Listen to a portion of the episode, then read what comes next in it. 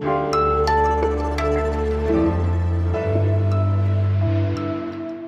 Hallo und herzlich willkommen. Sie hören was jetzt, den Nachrichtenpodcast von Zeit Online. Hier ist das Update am Donnerstagnachmittag. Ich bin Ole Pflüger. Heute ging es im Bundestag nochmal ausführlichst um die Verlängerung und teilweise Verschärfung der Corona-Maßnahmen in die Adventszeit hinein. Darüber spreche ich gleich mit einem Kollegen. Und aus Äthiopien gibt es leider keine guten Nachrichten. Dort spitzt sich der Konflikt in der Region Tigray weiter zu. Der Redaktionsschluss für diesen Podcast ist 16 Uhr.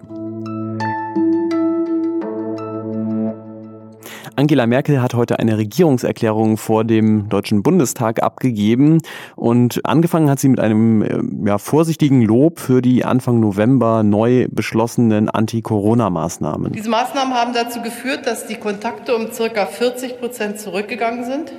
Allerdings äh, werden die Neuinfektionen, die täglichen, nicht weniger, sondern sie stagnieren auf zu hohem Niveau. Das hat sie auch gesagt. Es ist nicht auszudenken, wo wir heute stünden, wenn wir vor vier Wochen, als es buchstäblich fünf vor zwölf war, nicht zu dieser nationalen Kraftanstrengung bereit und in der Lage gewesen wären. Ja, ansonsten war es jetzt auch nicht die große Mutmacherrede, die hat man vielleicht auch nicht erwartet von Angela Merkel.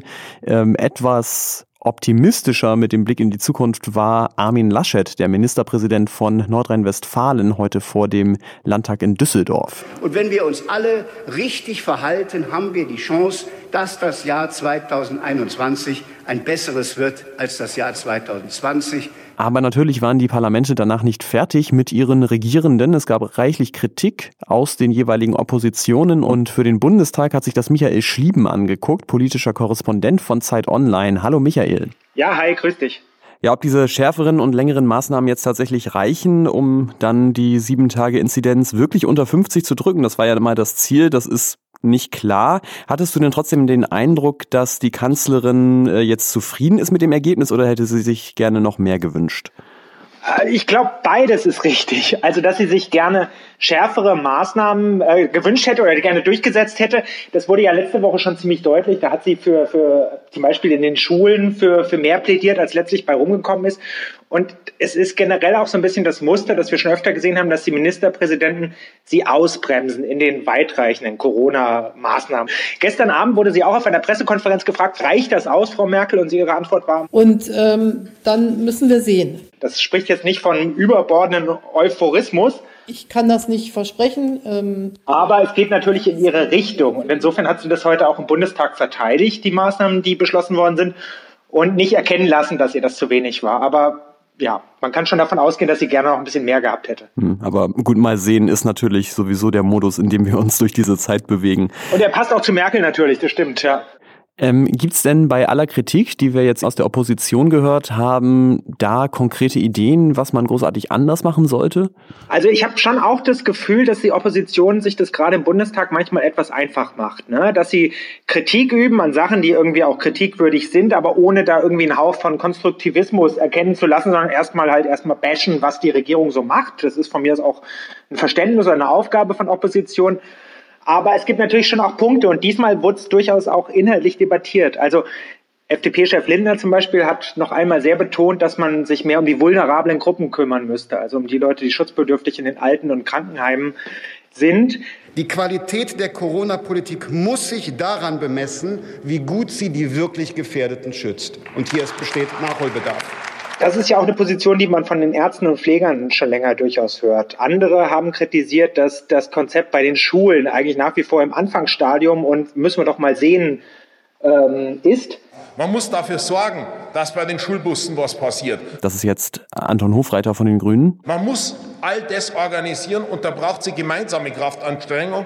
Richtig viel passiert, sagen Kritiker zumindest, ist noch nicht. Also da könnte man wahrscheinlich einen Schritt weiter sein. Und das wird thematisiert und das ist ja auch ganz gesund so, dass es da einen gegenseitigen Befruchtungsprozess gibt. Gut, dass wir darüber geredet haben und auch, dass die Politikerinnen und Politiker darüber geredet haben. Danke dir, Michael Schlieben. Sehr gerne, mach's gut, ciao. Etwa 500.000 Menschen leben in Mekele. Das ist die Hauptstadt der Region Tigray im Norden von Äthiopien und die wird jetzt wohl von der äthiopischen Armee angegriffen. Die Regierung von Äthiopien führt nämlich Krieg gegen die sogenannte Volksbefreiungsfront TPLF, die äh, dort in Tigray die Regionalregierung stellt. Und der Ministerpräsident Abiy Ahmed, äh, der hatte der TPLF Anfang der Woche ein Ultimatum gestellt, das gestern abgelaufen ist. Über diesen Bürgerkrieg in Äthiopien haben wir ja schon ein paar Mal berichtet. Verschiedenen Hilfsorganisationen zufolge hat es Anfang des Monats in einem Dorf ein Massaker an mehreren hundert Menschen in Tigray gegeben und Verbündete der TPLF stehen in Verdacht, dass sie dafür verantwortlich sind. Was noch? Diego Armando Maradona ist tot. 60 Jahre alt ist er nur geworden. Diese Meldung kam gestern Abend. Einer der besten Fußballer aller Zeiten aus Argentinien. Und so einer liefert natürlich ohne Ende Material für lange YouTube-Sitzungen. Wie er im Strafraum anfängt mit dem Ball zu jonglieren, ja, den Ball mit dem Hintern stoppt, links am Gegner vorbeiläuft, selbst rechts vorbeiläuft, ihn dann zurückbekommt. Sein berühmtestes Tor, das hat er geschossen bei der WM 1986, als er alleine sieben Engländer ausgespielt hat. Und ähm, da kann man dann schon mal drüber hinwegsehen, dass er sein zweitberühmtestes Tor im gleichen Spiel mit der Hand erzielt hat.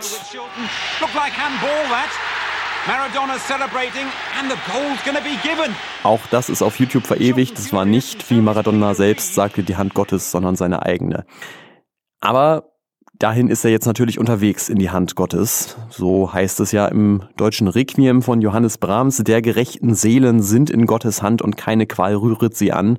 Ich hoffe, Gott hat in der Hand, in der keine Seelen sind, schon mal einen Ball parat, denn dann braucht er nie wieder YouTube zu gucken. And the England manager Bobby Robson can't believe it.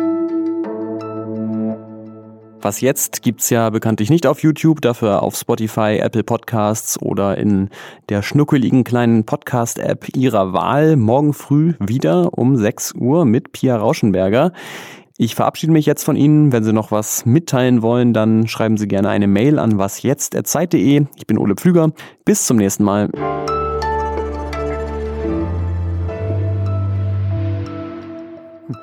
Das jetzt schon das zweite Mal, dass ich das deutsche Requiem in einer Sendung unterbringe, die nichts damit zu tun hat.